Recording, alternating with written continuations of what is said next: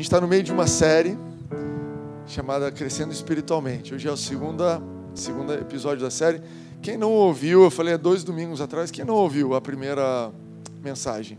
Legal, obrigado.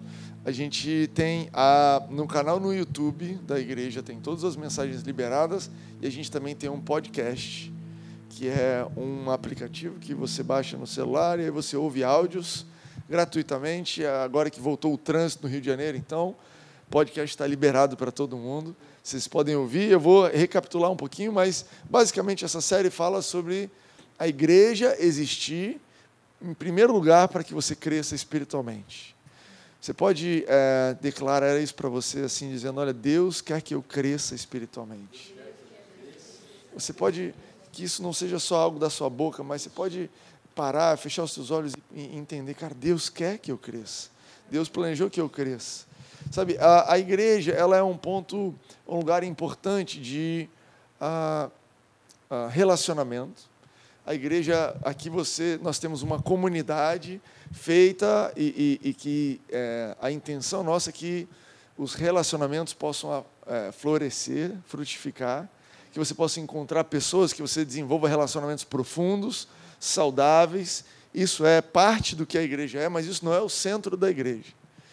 Ah, por quê? Porque muitas vezes você frequenta um lugar que adora as pessoas, adora ah, ah, os amigos, mas aí acontece algum desgaste, porque relacionamentos humanos sempre levam a desgastes momentâneos, temporários ou não. E aí você, cara, não quero ir mais na igreja porque aquela fulano não sei o quê, porque aquele ciclano. E a igreja não é isso. A igreja tem isso, tem essa comunidade, mas a parte central da igreja é Jesus capacitando as pessoas para se edificarem, para amadurecerem. Esse lugar, em primeiro lugar, você vem aqui para encontrar o fulano, vem. Eu adoro. Hoje tem menos gente aqui.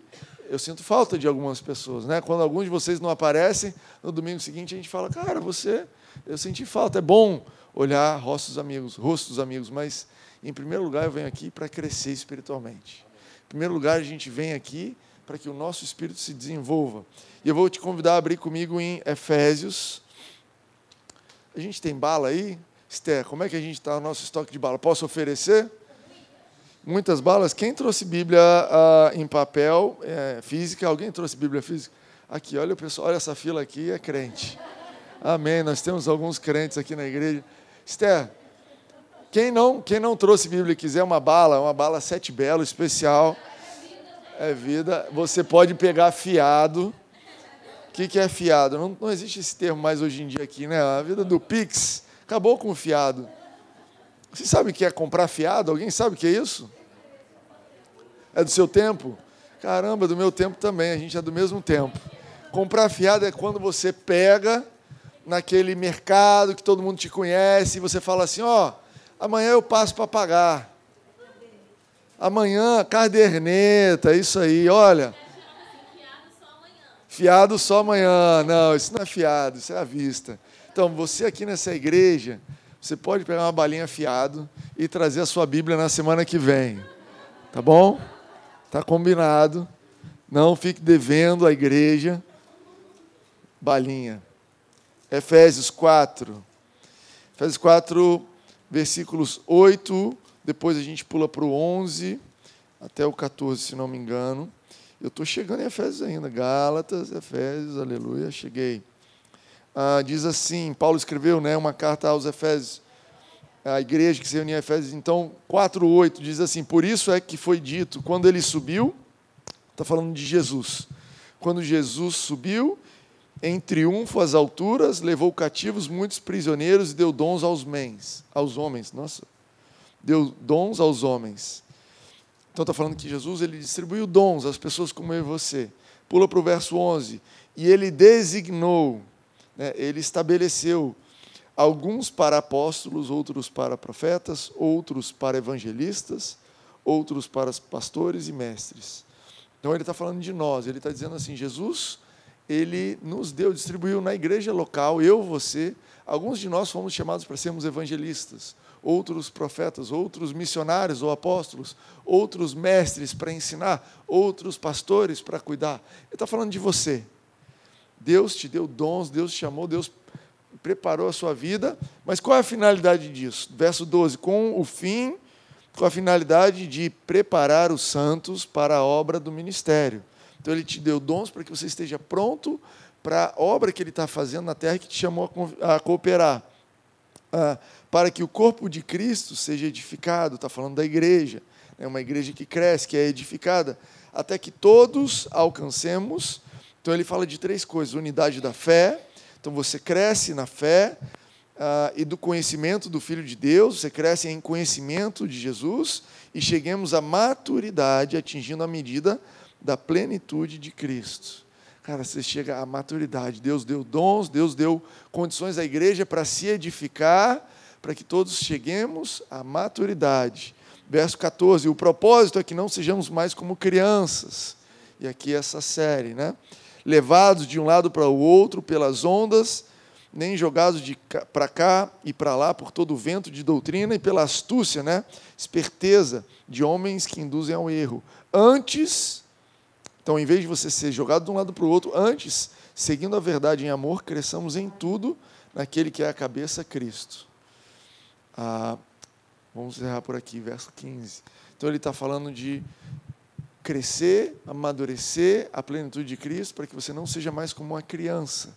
Ele está falando espiritualmente, levado de um lado para o outro como ondas. Aqui no Rio de Janeiro a gente tem um privilégio, né? Talvez lá em Goiás, da onde eu venho, quando fala assim, levado de um lado para o outro como ondas pessoas falam, ah, a gente não sabe o que é onda.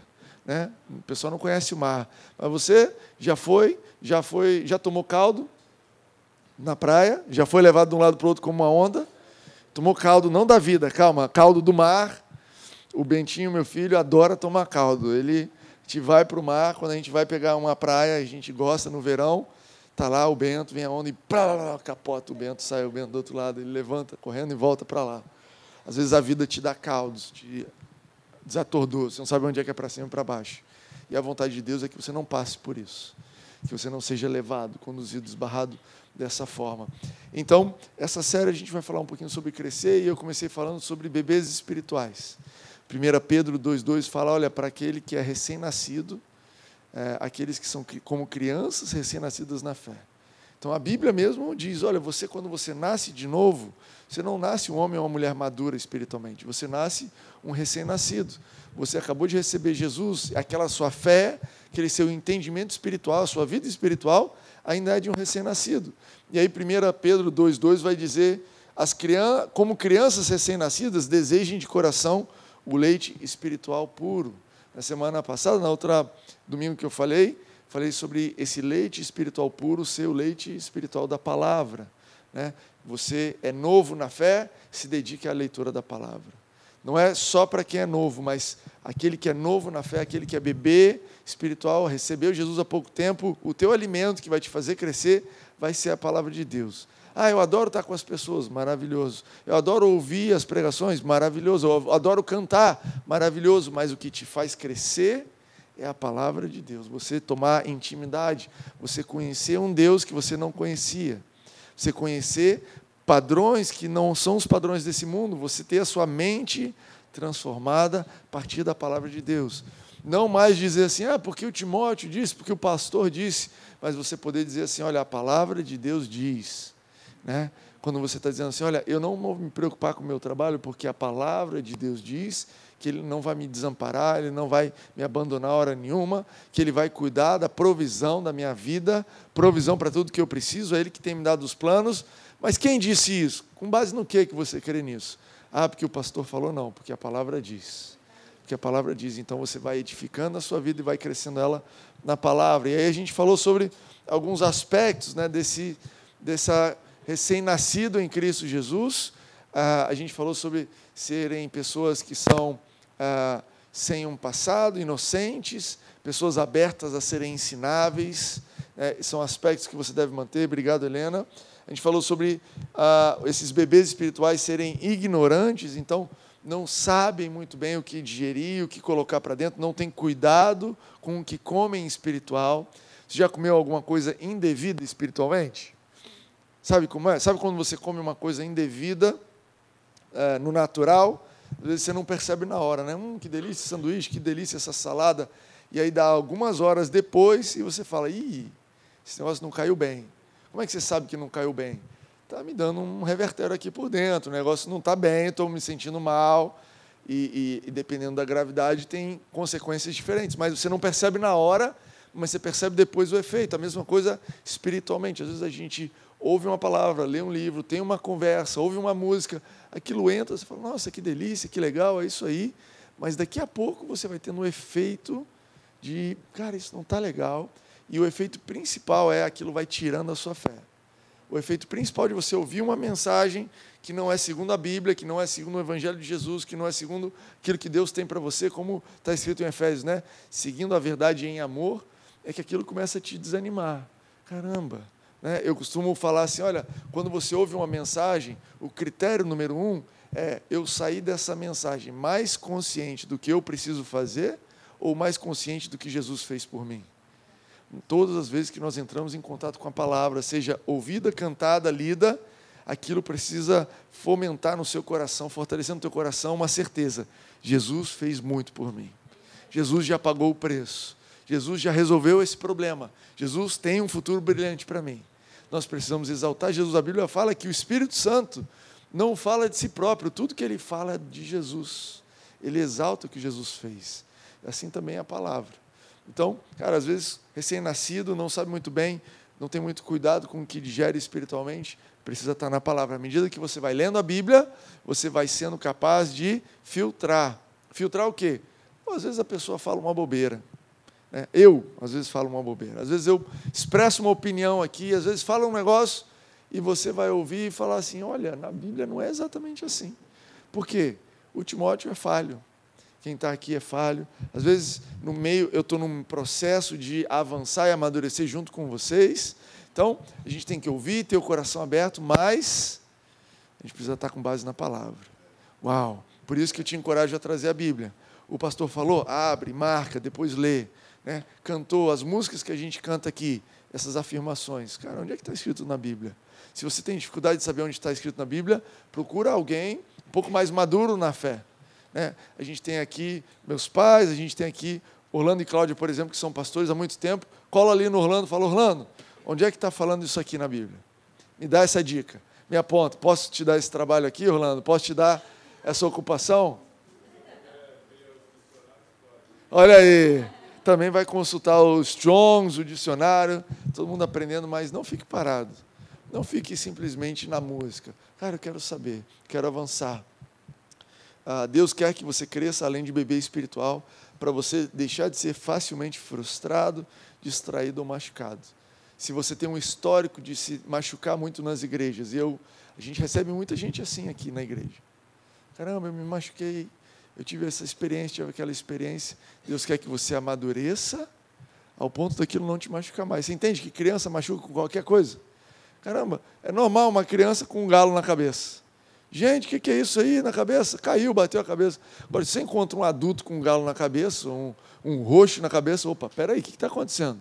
A sua idade, pelo tempo que você tem de vida, era para você estar tá caindo, batendo a cabeça aí, para tudo quanto é lado. Né? À medida que você amadurece espiritualmente, você vai se machucando menos. Né? Alguém esbarra em você, você, opa, peraí, está tudo certo, irmão. Tudo certo, dá um passo para o lado. Né? Você sabe amar, tem gente que a gente ama de pertinho, gente que a gente ama um passo para o lado. Olha aí, irmão, vou te chamar aí, ó. Fica aí, eu aqui. Tá tudo certo? Não estou dizendo que existe, é, precisa haver alguma coisa ruim no seu coração, mas a distância certa de cada pessoa. Isso são bebês espirituais. Depois, semana passada, aqui à noite eu avancei e falei sobre crianças espirituais. Né? A própria mensagem, a própria texto que a gente leu em Efésios 4 fala sobre isso, fala, não sejamos mais como crianças, levados de um lado para o outro, 1 Coríntios 3, abre comigo aí. A gente leu semana passada, mas eu quero ler com você de novo.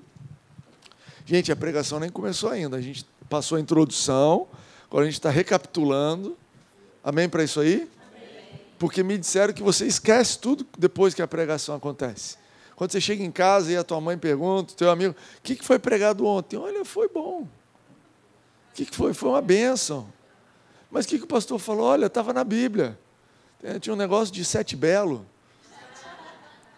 Não. Então a gente volta, volta para isso ficar marcado. 1 Coríntios 3. Versos 1 e 2, Paulo vai mencionar essa ideia, essa comparação do teu espírito ao, a, a uma criança. Irmãos, então, 1 Coríntios 3, 1. Irmãos, não lhes pude falar como a espirituais, mas como a carnais, como a crianças em Cristo. Dei-lhes leite e não alimento sólido, pois vocês não estavam em condições de recebê-lo. De fato, vocês ainda não estão em condições, porque ainda são carnais. Ah, Paulo então está comparando aqui essa criança espiritual a pessoas cristãos que vivem de acordo com a mentalidade da carne. Muito importante você entender isso, porque isso não está dizendo do seu corpo. Você ser um cristão carnal não quer dizer que você é um cristão que tem corpo. Que eu saiba, todos os cristãos que estão nessa terra têm corpo. Ah, o que ele está falando aqui vai ser melhor esclarecido depois de Romanos 8, se você quiser ler. Está falando de duas mentalidades que o crente tem. Presta atenção, não existe uma pessoa que não seja cristã carnal. Ela não, ela não, a gente não vai dizer assim, olha, esse aqui é um ímpio carnal, porque ele só tem uma mentalidade, é a mentalidade dele. Existe cristão com mentalidade carnal, por quê? Porque no teu espírito você nasceu de novo, no teu espírito você é uma nova criatura, no teu espírito, no dia que você recebeu Jesus, ele te fez perfeito, mas e agora você tem sobre você, diante de você, duas opções. Você não tinha, mas quando você recebeu Jesus, você passa a ter duas mentalidades em conflito dentro de você, lutando uma contra a outra: a mentalidade do espírito e a mentalidade da carne. A mentalidade do espírito ela é vida e ela vai te conduzir para as coisas de Deus, ela vai te trazer, levar para a luz, para a verdade, para as coisas segundo os padrões de Deus. A mentalidade da carne é a mentalidade desse mundo que a gente vive aqui, é uma mentalidade que é fortalecida por redes sociais, fortalecida pelo que você assiste, pelas conversas, fortalecida pelo que você vê por aí. Ela é fortalecida por esse mundo e essa é uma mentalidade que te leva à morte, à escuridão, à mentira. E o que Paulo está dizendo assim, olha, muitos cristãos se convertem e aí estão recém-nascidos. E aí se dedicam à palavra. Procuram, através da, dos cultos, através do tempo, às vezes fazem uma aula, através da leitura, passam a entender o que a Bíblia diz, porém param aí. Sabem o que a Bíblia diz, mas vivem, andam de acordo com a mentalidade da carne. Agem, falam e decidem segundo a mentalidade da carne. Então, ó, acabou domingo, acabou o culto, segunda-feira, cara, é isso aí, vamos embora. E a gente vê isso muito no Brasil, eu tenho percebido muito um, um país que está se rendendo ao Evangelho, recebendo Jesus, mas um país ainda muito parado numa mentalidade carnal. Tem coisas absurdas no Brasil, como vídeos, eu já vi, de traficante que vai invadir outra favela, todo mundo armado, fala, vamos fazer uma oração antes de ir. Que, que é isso? Pode ser que eles sejam salvos, eu não sei. Né? Aquele ladrão lá na cruz, ninguém diria que ele era salvo, estava salvo. Quem sou eu para dizer que não está salvo? Mas eu posso te dizer com certeza que ela é uma mentalidade carnal. Porque se você crê em Jesus e você tem é, consciência de orar e, e, pedir a Deus alguma coisa, você não vai resolver com a arma logo em seguida. Da mesma forma, a gente tem vídeos de políticos. Já viram um político? O, o, o cara chega, entra na sala, tranca a porta, trouxe a mala de dinheiro. Aí o político fala: irmão, vamos orar, agradecer a Deus por isso. Já viu esse vídeo? Não assista, se você não viu, para não te desanimar. Isso é uma mentalidade carnal, gente. Pô, peraí. Eu não posso agradecer a Deus por um dinheiro ilícito. Eu não posso agradecer a Deus por um roubo. Olha, se eu não posso fazer as portas abertas, então você entende que Jesus ele fazia as coisas ao aberto para todo mundo ver. Você entende que as coisas verdadeiras não tem vergonha, não tem segredo. As coisas verdadeiras elas estão aí, cara. Está aberto para todo mundo. Eu agradeço a Jesus, está todo mundo vendo. Você não precisa ter vergonha de ter dinheiro. Cara, que Deus te abençoe para você chegar aqui ó, de Ferrari. Para a sua Ferrari ali, desce do carro, Jesus me abençoou, tudo certo. Agora, dois reais que você ganhar ilicitamente, você deveria ter uma vergonha disso. Porque essa não é a mentalidade que Deus tem para você. Não é isso que Deus tem para você. Então a gente tem muitas pessoas assim, né? E por que, que isso acontece? Por que, que às vezes a gente fica parado no nível da criança espiritual? Porque quando a gente nasce de novo, Deus nos dá uma medida de fé. Isso está ali em Romanos 12. É óbvio que Deus dá uma medida de fé. Do contrário, como é que a gente ia crer? Né? O camarada acabou de entrar, acabou de ouvir pela primeira vez o nome de Jesus. Ele não confia, não tem fé, não tem um, uma história com Jesus, porque nem podia ter, ele não conhecia Jesus. Então, esse, esse receber Jesus, esse ser salvo, é um dom que Deus coloca no nosso coração, uma medida de fé, e você, de repente, fala: Cara, eu preciso desse Jesus, eu creio que isso é o caminho da vida.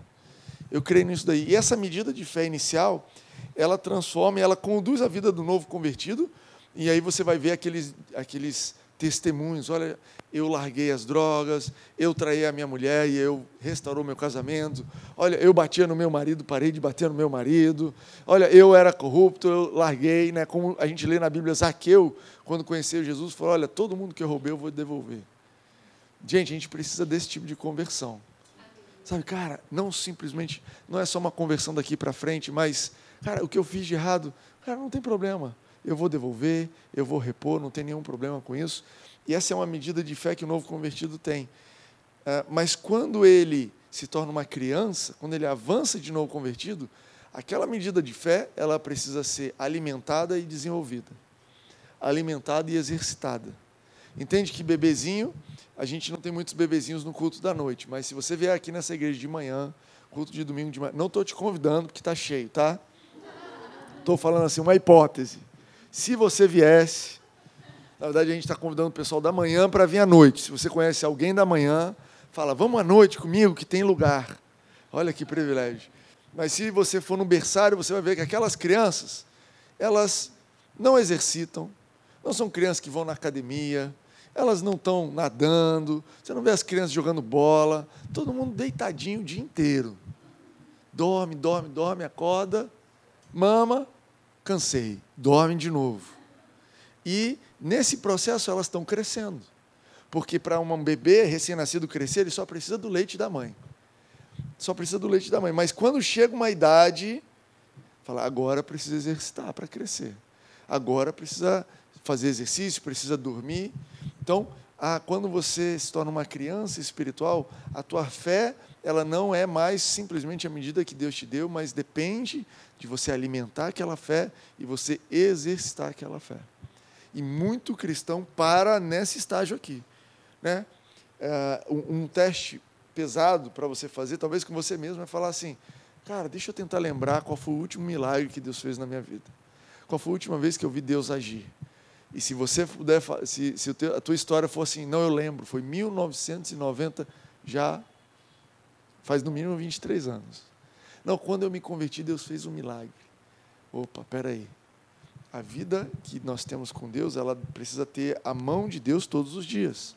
E é lógico que a vontade de Deus que você viva debaixo da bênção de Deus, mas para várias ocasiões onde eh, os princípios de Deus não foram respeitados, às vezes por você, às vezes por outros, os milagres de Deus atuam e é milagres, é, é, é, sobrenatural, e aí pode ser um milagre da transformação da mente, um milagre da salvação, vários outros milagres de cura, devem acompanhar a sua vida à medida que você tem uma fé saudável. Esse é um indício da tua fé não está. Cara, minha fé tá. Eu preciso desenvolver a minha fé. Última vez que eu vi Deus mover na minha vida foi há 10 anos atrás. Última vez que eu vi Deus mover a minha vida foi antes do Covid. Última vez que eu vi Deus mover meu, perto de mim. Cara, não, não, não, não. Você precisa desenvolver isso daí. Deus quer que você avance. E eu não estou aqui dizendo, é importante você entender o teor dessa mensagem. Essa mensagem não é uma mensagem para que você saia daqui ah, se sentindo mal ou sentindo eu preciso fazer mais. O ponto número um e o principal objetivo dessa mensagem é você decidir crescer. Tomar uma decisão de crescer. A coisa número um que impede você de crescer é Falta de decisão de crescer. Falta de olhar e falar, eu quero avançar espiritualmente. Agora, quando você escolhe crescer, o passo número dois é falar: Jesus, eu estou disposto a crescer. Vem me ajudar nesse processo. Vem atuar em mim. Sabe, é Ele quem vai operar em você essa fé, é Ele que vai operar em você a tua fé. Você crê, você declara, acontece, você toma um susto. Você já viu?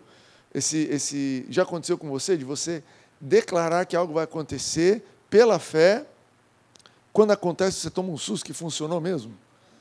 Esse é o crente incrédulo. Às vezes eu sou um crente incrédulo. Eu confesso. Às vezes eu falo assim: olha, a última vez que eu experimentei isso, estou me lembrando aqui de um caso. aconteceu com meu filho mais velho, aconteceu com a minha filha mais nova. Ela fez uma prova para entrar numa escola que a gente queria colocar ela e chegou o resultado e ela não passou. E aí, a Reniele me ligou e falou: ó, não passou na prova. E agora? A gente matricula na antiga escola, a gente procura uma escola novo, nova, a gente desespera. E eu senti no meu coração, e acredito que a Reni também, um testemunho assim: não, alguma coisa vai acontecer que ela vai passar. Alguém vai desistir, tem lista de espera, né? ela estava lá na lista de espera. Não, não, vamos, não, não precisa se preocupar. A vaga dela vai sair. Aí, beleza, isso foi o que, Reni? Novembro, dezembro, talvez? E a gente está lá. Os meninos fizeram matrícula, comprando material, e a Paris perguntando: e aí, onde é que eu vou estudar? Você vai estudar na escola tal, uh, que legal. E eu e a Reni, assim, pela fé, ó, oh, aleluia, vai acontecer. Né? Pela fé, sou um cristão. Amém, Jesus. E aí, o dia que saiu, ligaram para a gente: ó, aconteceu alguma coisa que a vaga da Paris liberou. Pô, a gente ficou alegre como se a gente não acreditasse. Caramba, saiu a vaga! Que surpresa! Eu não imaginava isso. A gente ficou feliz, saiu para comemorar. Sabe, esse. Cara, a gente está desenvolvendo na fé. Esse andar com Jesus, você proclama, você fala, você confessa, você crê, você agradece, você não reclama, você não desfaz aquilo que você creu com outras palavras, mas é sempre uma surpresa quando você vê, pum, aconteceu, caramba, andou, o milagre aconteceu, começou a orar em línguas, olha, abriu, foi promovido, curado. Você, eita, rapaz, esse negócio funciona. E isso vai amadurecendo a sua fé. Isso vai te dando experiência. Isso vai falando, cara, já passei por isso. Tem a dica, eu e a Renan já tinha passado por isso com o Romeu. O Romeu também ah, fez a prova, não passou nessa mesma escola. A gente ficou firme. Essa daí eu orei mais. Tá, que vai acontecer? Foi chegando na época, não tinha vaga. E a Renan, cara, onde é que a gente, menino, não vai estudar? Falei, não, a gente vai estudar. Firmes na fé. Aí a Reni foi chamada lá. O dia que ela foi, estava lá a mãe do outro menino. O menino teve que se desmatricular na última hora porque o pai foi transferido para algum lugar. Eu falei, gente, coitado desse pai. Foi a minha fé que transferiu ele. Deus vai abençoar nele, no caminho dele. Mas olha, então, cara, essa primeira fé, a gente falou, gente, tem que tomar cuidado que a nossa fé transfere gente para outros lugares.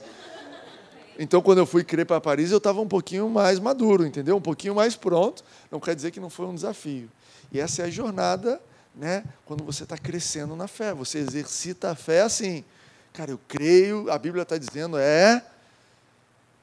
Vamos lá, vamos ficar firme. Me ajudem. Liga para alguém, irmão, me ajuda a crer. Me ajuda aqui que eu estou quase vacilando. Vocês se identificam com isso? Uau. Ah, criança espiritual precisa alimentar, exercitar a fé para receber e experimentar o que Jesus já lhe deu, né?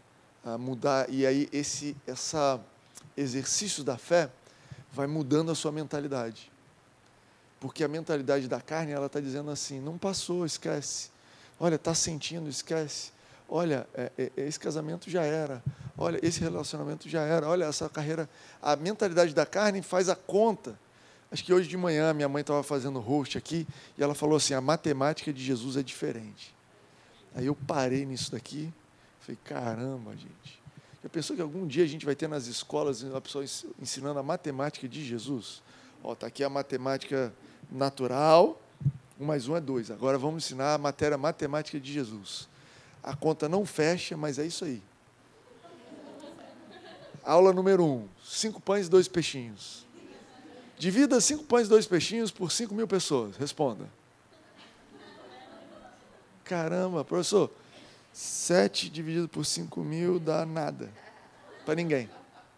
Então, essa é outra matemática. Eu sirvo a um Deus de outra matemática. À medida que você vai exercitando a tua fé, você vai olhando para as situações e a tua mentalidade carnal você vai falando, olha, eu entendo que naturalmente não tem sentido, mas existe uma outra mentalidade aqui, que essa outra mentalidade, ela dobra essa realidade da carne.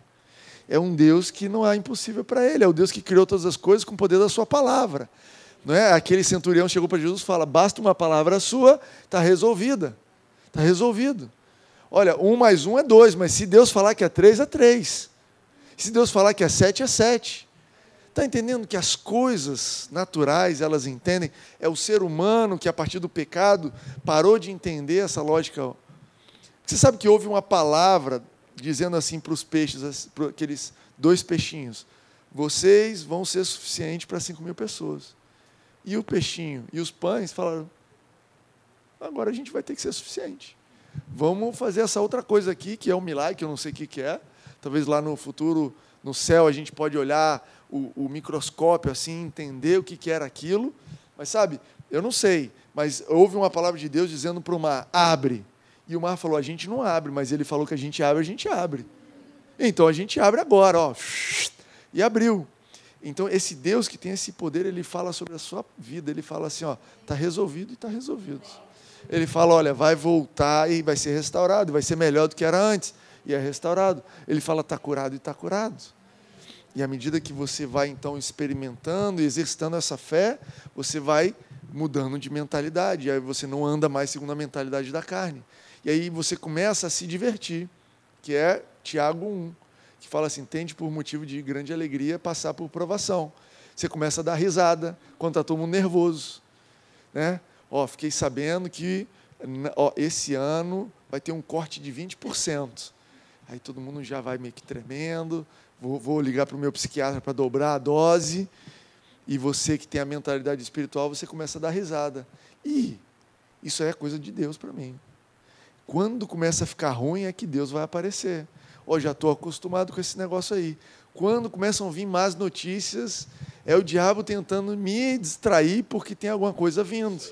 Cara, quando começo a sentir um sintoma, hum, é porque vai acontecer alguma coisa especial. Além da saúde sobrenatural, vou dar um upgrade na minha saúde. Amém, Amém para isso aí? Amém. Você consegue crer, cara? Deus vai me restaurar para melhor do que eu era antes? Amém. Caramba, Deus vai restaurar para melhor do que eu era antes. Mas como é que é isso? Cara, eu recebo isso daí. O pessoal está recebendo aqui, hein? Vocês recebem aí atrás também, que senão eles vão ficar com tudo. E aí, Semana passada eu falei de três aspectos, né? A criança na fé, às vezes ela é inquieta. Ela inicia as coisas e ela não termina, né? Muitas iniciativas, muitas ideias, sugestões. Agora a gente vai jejuar, agora a gente vai orar, agora a gente vai no morro, agora a gente vai descer o morro, agora a oração é de meia-noite, agora é meia de dia, agora é a live. A Reni estava me falando outro dia de uma live, três da manhã, para orar. Ô Jesus, tudo bem quem quer orar de madrugada, gente. Não vou desencorajar você não, mas eu adoro orar de dia, amém? Adoro orar quando eu acordo, meio-dia, seis da tarde, adoro dormir também. Eu, eu creio, eu creio que Deus ministra a mim enquanto eu durmo. Eu sinto isso no meu espírito. Eu, eu ministro isso sobre meus filhos. Olha, vai dormir que Jesus vai falar com você. Eu não sei o que acontece quando a gente dorme. Eu tenho umas ideias malucas, assim, tipo que o nosso espírito vai lá para o céu e dá uma viajada, e a coisa e conversa, não sei o quê. Por quê? Porque tem um monte de exemplo na Bíblia de Deus falando com as pessoas no sono. Você já viu Salomão? Quando é que Salomão pediu sabedoria a Deus? No sono. Quando é que José ficou sabendo que Maria estava grávida é, do anjo, né, do Espírito Santo? Dormindo. Cara, tem um monte de coisa que acontece. Fulano está dormindo, pá, então eu durmo feliz. Feliz. Jesus quer falar comigo dormindo? Aleluia. Mas se você quiser acordar, fica, vai, vai em paz. Vai em paz. Acorda três da manhã, faz a tua oração. Deus te encontra no horário que você tiver. A Bíblia fala: quietem-se e saibam que eu sou Deus. Mais do que agito, existe uma quietar de confiar em Deus naquilo que Ele te deu. A criança fica agitada, mas o adulto sabe esperar, né? Sabe esperar. Não, a gente está esperando. Não, mas cadê? Eu estou sentindo. Não, calma aí, que está chegando a hora. Às vezes você está com a senha, número 22, aí está lá, ó, 17, 18. A criança está girando. Uh, eu não estou aguentando. Mas o adulto está vendo, 19, 20, então, cara, sabe, tem coisas que você está crendo na sua vida que seu número está chegando. Amém. 17, 18, 19.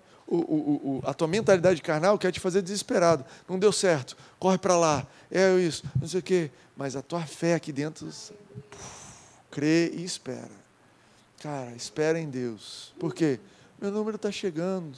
Eu já pedi, eu sei que ele ouviu, a promessa dele está lá, então agora é uma questão de esperar e curtir o que vai acontecer. Eu vou agradecer antes de acontecer. Outro aspecto que a gente falou sobre curiosidade, né? Criança muito interessada em fofoca, em polêmica, vigiar a vida alheia. Crianças espirituais vêm para a igreja para vigiar um ou outro. Vigiar. Fulano orou de olho aberto. Quando eu era criança eu fazia isso, sabia? Todo mundo de mão dada, eu falei, deixa eu ver quem está orando de olho aberto. Ó, fulano orou de olho aberto. Eu estava de olho aberto, entendeu? Vigiar o outro. Você para de cuidar da sua vida e fica vigiando. E existe, né, importante, dois, dois termos importantes. Diferença de vigiar e cuidar. Deus te chamou para cuidar do outro, que é diferente de vigiar o outro. Vigiar, você fala assim, ih, caramba, ó, veio com o mesmo vestido repetido, três vezes. Cuidar, vai na loja, compra um vestido novo e entrega. Entende a diferença? Tem alguma coisa, alguém incomodando você de alguma forma? Cuida. Não fica vigiando, não fica falando. Tá, tá, essa pessoa está fazendo. Cara, ora. Olha, eu estou achando que essa pessoa não está bem. Né? Em vez de sair falando por aí, ora. Deus abençoa, cuida. Deus, eu sei que Deus, eu quero interceder em favor daquele meu irmão. Manda pessoas para fortalecer a fé. Manda ali um vídeo, um, um versículo. Olha, sentido de Deus de te animar. Ao invés de ir para outra pessoa, falar, você viu como o fulano está meio estranho? Isso é vigiar. Criança na fé vigia, maduro na fé cuida. Amém? Amém. Falar demais, sempre falando. Uau, acabei a minha introdução. Deus quer que cresçamos além de crianças, deixando de andar segundo ideias humanas, mas seguindo a verdade em amor. Eu vou entrar num ponto só de sermos maduros espirituais. Mas eu quero te dizer que o crescimento é um processo. Não é pum, o que foi instantâneo foi você nascer de novo, teu espírito ser renovado, está feito. Agora existe um processo de renovar. Você, ao longo desse processo de se tornar maduro, você vai errar. E tudo bem, a gente está aqui para te ajudar. Deus, olha que Efésios 4 a gente leu, que Deus deu dons às pessoas, capacitou pessoas para que um ajude ao outro a amadurecer. Então, nós estamos aqui para te ajudar nesse processo. Uau! Agora eu escrevi aqui: você conhece alguém que não quer crescer? Eu acredito que o, o motivo número um que você ou eu ou a, a, outras pessoas não são maduros espirituais é porque não querem. Você conhece gente que não quer crescer?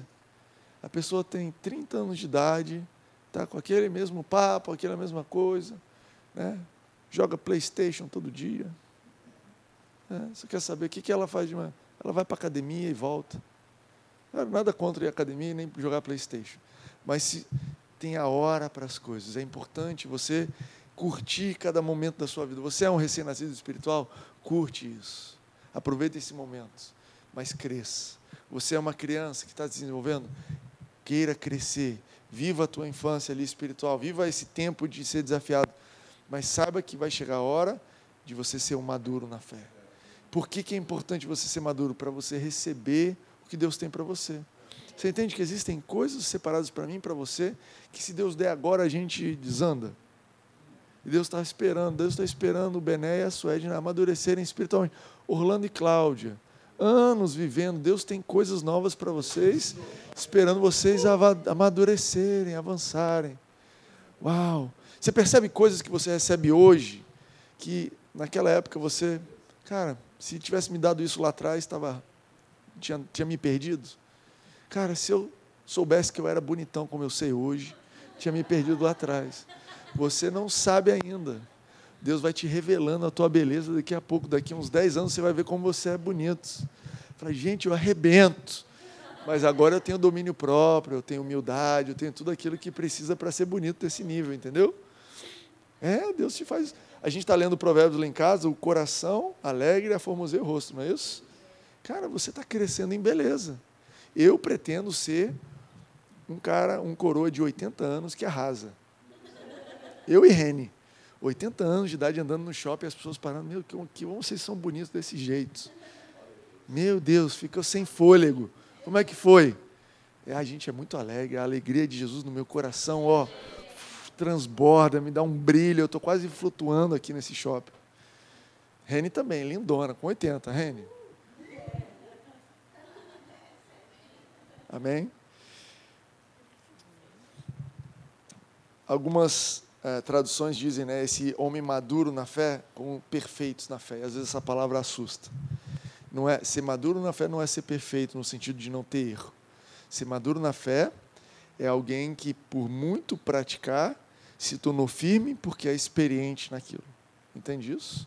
O maduro na fé é aquela pessoa que, pela prática, se tornou firme, experiente naquele assunto. Ah, eu e Reni, às vezes, a gente fica um pouco assustado. A gente entra no Instagram assim, e aí tem lá uma pessoa dando dica de como criar filhos. E a pessoa tem um filho recém-nascido. E eu e a a gente fala, gente do céu, essa pessoa é mãe, pai, há 30 segundos. Que, como é que ela sabe o que ela está dizendo? Como é que pode isso? Por que, que não vai pegar a dica de alguém que tem, ó, tem quatro filhos com 50 anos de idade? Essa pessoa eu quero ouvir a dica. Já passou pela etapa toda e eu quero ver o resultado desses filhos também, né? Olha, estou fazendo um negócio maravilhoso com meu filho. Depois você descobre que o filho deu ruim, não sei o quê, e agora? Ih, já criei meu filho nesse método.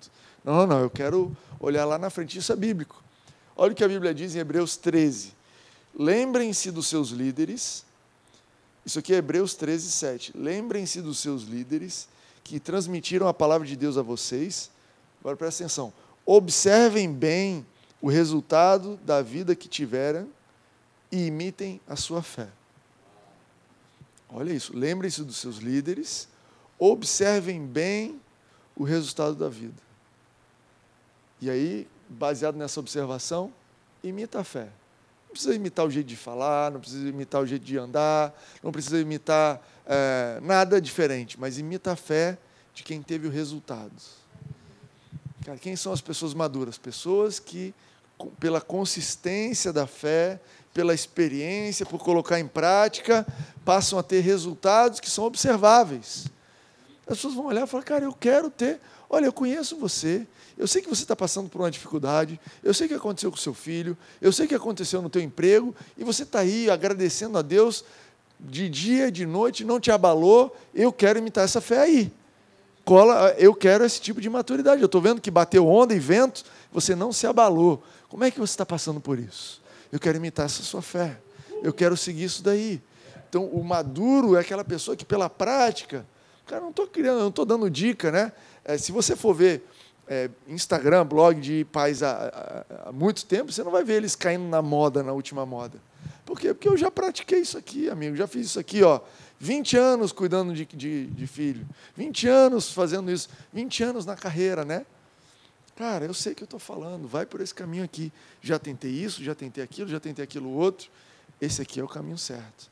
Caramba, pessoas maduras na fé. Olha, eu sei como lidar com essa situação. Por quê? Já passei já aprovei, a fé já tem aprovado. E Deus tem um chamado para que você seja maduro na fé desse jeito. Que as situações venham e batam, fala assim: já passei por isso. Eu sei superar. Deus, olha, da última vez que eu passei por isso, passei por uma coisa similar, eu saí tão bem que eu estou até feliz que está acontecendo isso aqui. Eu sei que não foi Deus que me deu, mas Deus vai transformar o mal em bem. Eu sei que Deus vai transformar o mal em bem. Ah, ah, e aí eu vou falar de uma característica. Eu estou com meu horário totalmente estourado, é carnaval, vocês estão aí comigo? Ninguém trabalha amanhã, não tem nenhum problema. Acho que eu vou dar os 25 pontos, então. Pastor, amanhã eu não trabalho, mas hoje eu durmo. Só quero falar um ponto, uma característica do, de quem é maduro na fé. É estimar pouco as coisas terrenas. Não superestimar as coisas terrenas. Eu quero te dizer uma coisa: Deus quer que você tenha o melhor nessa terra. Quero começar dizendo isso para vocês. Isaías 1, 19 diz assim: Se quiseres e me ouvires, comereis o melhor dessa terra. Então, é a vontade de Deus que você tenha o melhor. Melhor carro, melhor apartamento, o melhor, melhor cabelo, melhor pele, as melhores viagens, os melhores amigos, os melhores restaurantes. Deus tem o melhor para você. Mas é a vontade dele que você não priorize essas coisas. Que você não coloque essas coisas em primeiro lugar. Olha, coisas boas colocadas num lugar errado fazem mal. Você entende isso daí? Se você tomar um remédio quando você está com dor, aquilo é bom, mas se você ficar tomando aquele remédio quando você não está precisando, aquilo se transforma no mal. Né? Tudo no lugar errado dá errado. Abre comigo ali, Hebreus 11. Esse é a única um texto muito interessante sobre Moisés. Estou acabando, gente. Você fica tranquilo. Até eu estou me acalmando aqui. Timóteo, acalma-se, que eu sou Deus. Hebreus 11. Hebreus 11 está falando sobre heróis da fé, pessoas que fizeram a diferença nas suas vidas. A Bíblia fala uma coisa linda aqui em Hebreus 11. Fala assim: olha, pessoas que o mundo não era digno deles. Pessoas que o mundo não era digno. Eu acredito que essa igreja aqui é cheia de pessoas tão especiais que o mundo não, era, o mundo não é digno. O mundo não te merece, mas você está nesse mundo pela graça de Deus. Você é a expressão da graça de Deus para o mundo. Olha, se fosse para merecer, eu já tinha levado você. Olha, o mundo não merece uma pessoa boa, paciente, amorosa como você, mas não é pelo mérito, é pela minha graça. Porque eu amo o mundo, tenho misericórdia do mundo, vou plantar essas pessoas. E Hebreus 11 é sobre a história dessas pessoas aqui. Então, Hebreus 11, 24 fala sobre Moisés. Depois você pode ler a história de Moisés em Êxodo, mas ah, Hebreus 11, 24 menciona a história dele fala assim: pela fé, olha só, características de pessoas maduras. Pela fé, Moisés, já adulto, recusou ser chamado filho da filha de Faraó, preferindo ser maltratado com o povo de Deus, a desfrutar os prazeres do pecado durante algum tempo. Por amor de Cristo, caramba, Moisés tinha amor por Jesus, que ia vir lá na frente. Olha o que a Bíblia está falando. Por amor de Cristo, considerou a sua desonra uma riqueza maior do que os tesouros do Egito, porque contemplava a sua recompensa. Pela fé saiu do Egito, não tendo ir, e aí continua. Olha o que a Bíblia fala de Moisés. Moisés existia um império, talvez o principal império da época, e ele era filho do faraó. Você entende que não tinha filho da filha de faraó, ele não tinha limites. Esse cara, cara fazia a festa que ele queria, fazia o que ele queria. Esse cara estava no topo do topo do topo. E ele pegou os melhores, o melhor dessa terra. Ele falou: "Cara, isso aqui não se compara com o que Deus tem para mim". Uma, um cristão maduro, ele, cara, ele não tem apego pelas coisas terrenas. Olha, talvez Moisés depois andando com o povo de Deus no Egito fala assim: "Olha, eu adorava aquele prato especial que tinha lá no Egito, mas é muito mais comer aqui, ó, esse maná servido por Deus do que está lá no Egito agora". Sabe, existem coisas maravilhosas que você talvez já experimentou, mas que elas precisam ocupar um lugar marginal na sua vida. Adoro estar tá bem, mas eu sei não estar tá bem. Adoro estar tá cheio de dinheiro na conta, mas eu sei não estar cheio de dinheiro na conta. Eu adoro ir para os melhores lugares. Eu adoro roupas e tudo mais, mas sabe o que? Cara, essas coisas terrenas aqui estão em segundo lugar na minha vida. Primeiro lugar está Jesus. Em primeiro lugar está os tesouros de Cristo. Em primeiro lugar está viver o que Ele tem para mim não se compara. Olha, um filme é bom, mas um tempo com Jesus orando, lendo a Bíblia, cara, não se compara. Olha, é ótimo esse passeio, mas um tempo ali na igreja é maravilhoso. Alguns de vocês, ser convidados, olha, Timóteo, eu, eu comprei um barco novo e eu ia passear, é uma coisa maravilhosa, mas domingo eu paro meu barco e vou na igreja. Tem uma biografia que eu li recentemente do Sam Walton, um cara que fundou o Walmart. Na época dele era um, homem, um dos homens mais ricos do mundo. Ele é, tinha um avião próprio. A casa dele chegava de avião, comprou uma casa, em um aeroporto na frente da casa. Outro nível de riqueza, entendeu, gente? Pô, quando você pensa assim, rico, você pensa uma Ferrari, um condomínio legal. Esse cara pensou, quero um aeroporto na minha casa. E ele tinha, só saía de casa de avião, não sei o quê. E aí, lendo a biografia, a biografia dele, ele estava doente, então ele escreveu a biografia. Falou, cara, eu ia, eu trabalhava, tal, tal, mas eu não perdia domingo na igreja. Eu era professor da escola bíblica. Olha isso, cara. O cara viajava, não sei o quê, babá pegava o avião dele, ele falou, às vezes eu pousava lá, quase na hora do culto, ia assistir o culto, porque, cara, tem prioridades e existem as outras coisas. Você acha que era por falta de opção? Quero te dizer uma coisa, talvez hoje você está vindo na igreja por falta de opção. Eu não sei como é que está o teu carnaval aí, mas eu quero te dizer, você, é, à medida que você anda com Deus, você vai tendo muitas opções, muitas oportunidades. E você passa a vir para a igreja não é por falta de opção, mas por prioridade. Entende que homens é, é, adultos, seres humanos adultos, eles aprendem a priorizar. Não, olha, eu podia fazer o que eu quisesse, mas o meu tempo eu vou gastar com as coisas certas. Essa é uma das características do maduro na fé, desse maduro espiritual. Semana que vem a gente continua, a gente faz mais.